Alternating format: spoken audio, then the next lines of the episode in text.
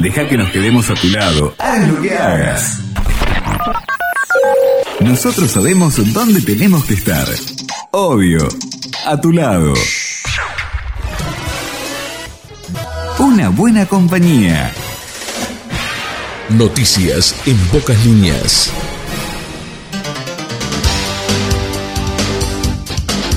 Tengan todos ustedes muy buena jornada. Aquí estamos transitando esta jornada de jueves correspondiente al 19 de enero de 2023 y como cada día a esta hora compartimos noticias en pocas líneas.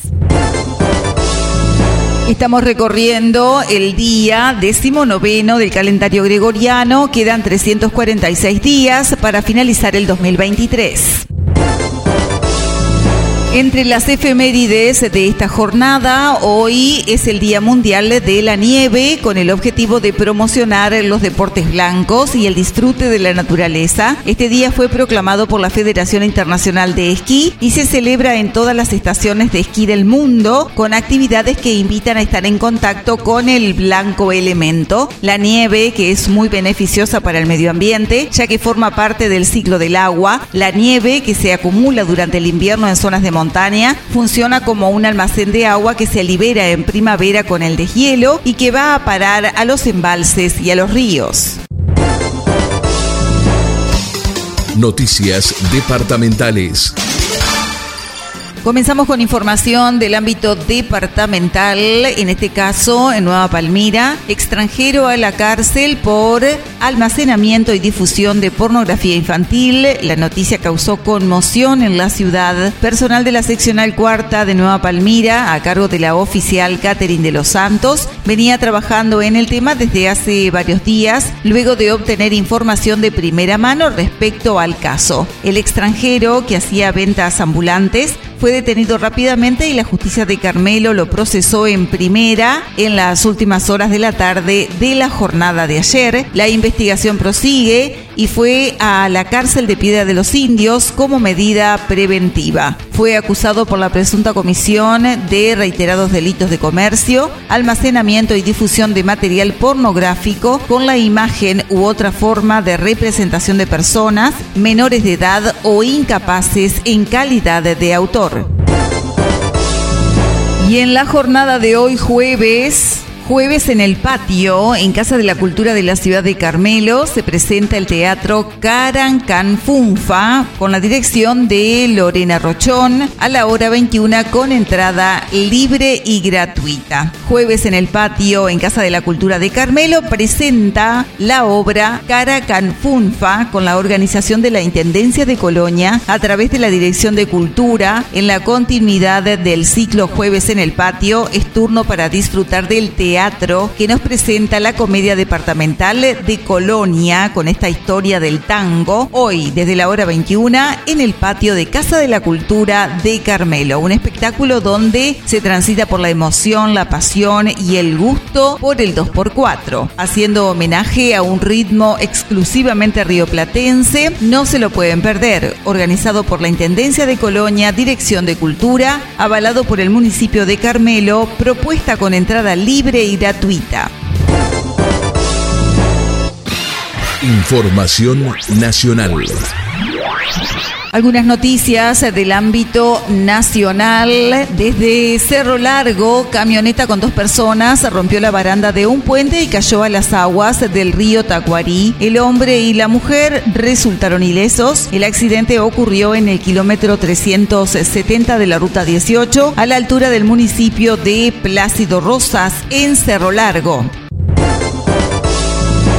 22 personas murieron en accidentes de tránsito en la primera quincena de enero, una menos que en el 2022. En el mismo periodo de 2022 habían sido 23 los fallecidos. Los accidentes de tránsito le costaron la vida a 428 personas el año pasado, según datos preliminares presentados en la jornada de ayer por la Unidad Nacional de Seguridad Vial, UNACEB. Con respecto a los primeros días de 2023, Draper informó de las cifras de la UNACEB al 16 de enero. Fallecieron 22 personas en siniestro de tránsito cuando en el mismo periodo del 2022 habían sido 23. Los datos divulgados por una SEB fueron cerrados a las 8 de la mañana del día lunes y horas más tarde se fallecieron tres personas más en un choque entre un camión y una camioneta en el kilómetro 143 de la ruta 1. Una de las víctimas fatales era el hermano del arquero de Peñarol, Tiago Cardoso. El día martes una mujer policía de 31 años murió tras chocar contra la puerta de un taxi que estaba parado en el puente de acceso a la ciudad de Colonia del Sacramento. Draper también anunció la realización de una campaña de comunicación y acción en los medios y en las redes sociales previo a Semana de Turismo.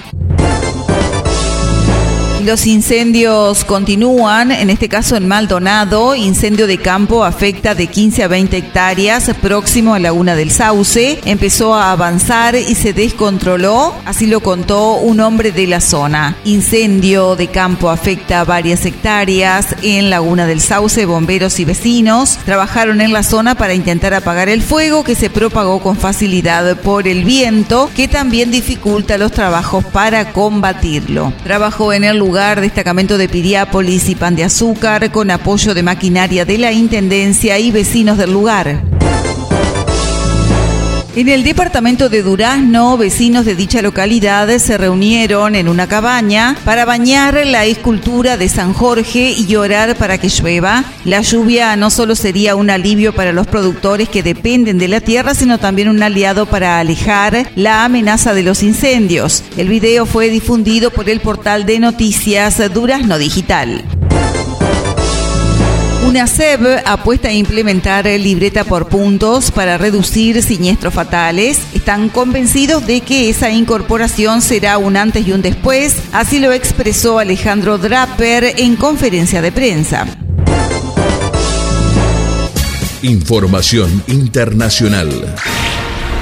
Compartimos información del ámbito internacional. Un helicóptero se estrelló cerca de un jardín de niños en Ucrania. Hay al menos 18 muertos, entre ellos el ministro del Interior. Nueve de los fallecidos viajaban a bordo del aparato que se estrelló en un suburbio de Kiev. Tres menores también murieron. Por el momento se desconoce si el siniestro fue un accidente o el resultado de la guerra con Rusia. Desde Brasil, la Corte Suprema de Brasil investigará a Jair Bolsonaro por el asalto a Brasilia. La Procuración General de la República quiere incluir al expresidente en la causa que busca determinar responsabilidad por el intento de golpe de Estado que ocurrió el domingo pasado. Detuvieron en Paraguay un camión que iba a viajar a Uruguay con 111 kilos de drogas. Se trata de 43 kilos de pasta base y 68 de cocaína. Un hombre de 32 años que estaba alquilando la vivienda allanada quedó detenido. Deportes. En deportes hablamos de la Supercopa Uruguaya. Liverpool será local en la final ante Nacional el 29 de enero. El primer partido oficial de la temporada con un título en juego será el 29 de enero en el Estadio Centenario desde la hora 21. En las instalaciones de la Asociación Uruguaya de Fútbol se realizó el sorteo de la Supercopa Uruguaya 2023 que enfrentará a Liverpool y Nacional el 29 de enero en el Centenario a la hora 21. El Negre Azul obtuvo la localía administrativa tras realizarse dicha instancia y ocupará el sector ubicado en la tribuna América hacia Ámsterdam.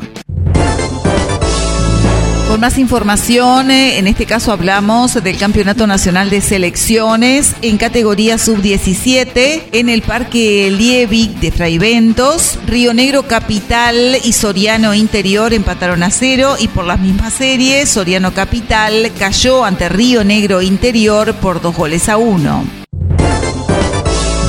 Y por la segunda fecha del Campeonato Nacional de Selecciones en categoría absoluta, Fraiventos y Nueva Palmira empataron a dos, convirtieron para Nueva Palmira Esteguar Aquino en dos oportunidades y para Fraiventos Sebastián Rosano en dos oportunidades.